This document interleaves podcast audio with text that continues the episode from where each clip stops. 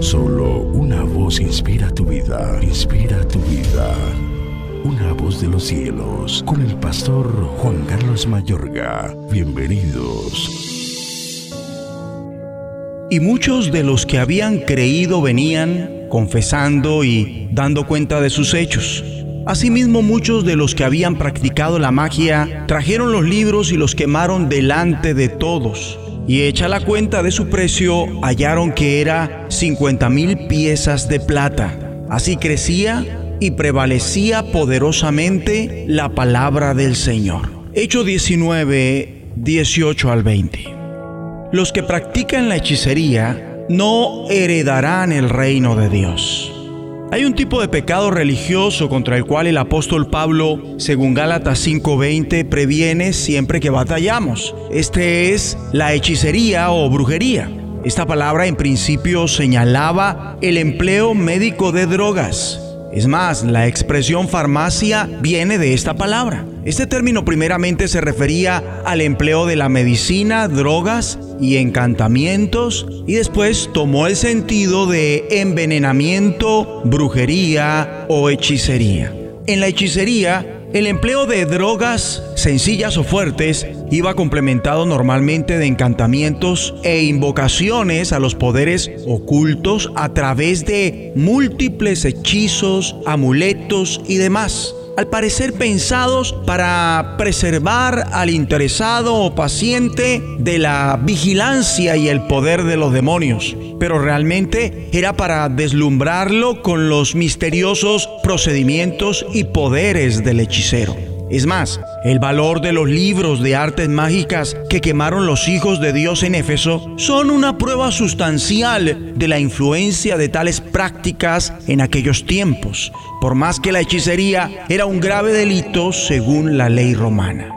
Lo que el Espíritu de Dios a través del apóstol condena es la brujería y hechicería, siendo hechicería el término más amplio de ocultismo, ya que la práctica en cuestión en la época del Nuevo Testamento comprendía la mayoría de lo que hoy se efectúa en las diferentes ramificaciones de las artes ocultas, hechicería, brujería, espiritismo, adivinación, magia, encantamientos, maldiciones y prácticas referentes a los mediums para tener conexión con los espíritus de personas muertas y proyección astral o espiritual. Esta obra de la carne en el campo espiritual comprende algún tipo de práctica que tiene como fin conectar con la esfera espiritual, ángeles, espíritu fantasmas, espíritu de muertos y otros con fines egoístas. Experimentan con lo que acabo de decir hasta por curiosidad. O si no, intentan manipular el ámbito espiritual para que se haga lo que la persona desea tratan de conseguir conocimiento del ámbito espiritual fuera o más allá de lo que Dios ha revelado en su palabra.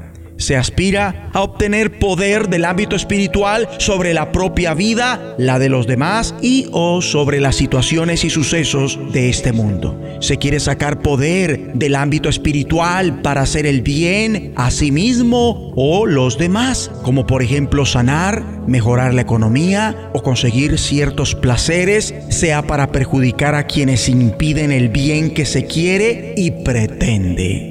También lograr protección de los buenos espíritus contra los espíritus malignos y perversos. Tener conexión con los espíritus fantasmas de los muertos. Conectarse o servir al diablo en contra del único Dios verdadero o del Señor Jesucristo por la razón o pensamiento sea cual sea que se tenga sobre la persona y actividad de Satanás. La hechicería comprende el mundo de la magia, es decir, el empleo de drogas, canturreos y ritos que tienen en sí mismos poder para generar los efectos deseados o las transformaciones que se desean lograr en la gente, situaciones o sucesos, tanto magia negra como blanca. Si los creyentes sinceros violan los preceptos escriturales, en aras de tener experiencias espirituales, incluso si con sinceridad las buscan del Espíritu de Dios, pueden ser engañados por espíritus que falsifiquen al Espíritu Santo y sus dones.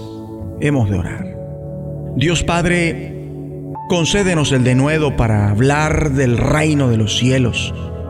De modo que por esto no se practique más la hechicería y así crezca y prevalezca poderosamente tu palabra.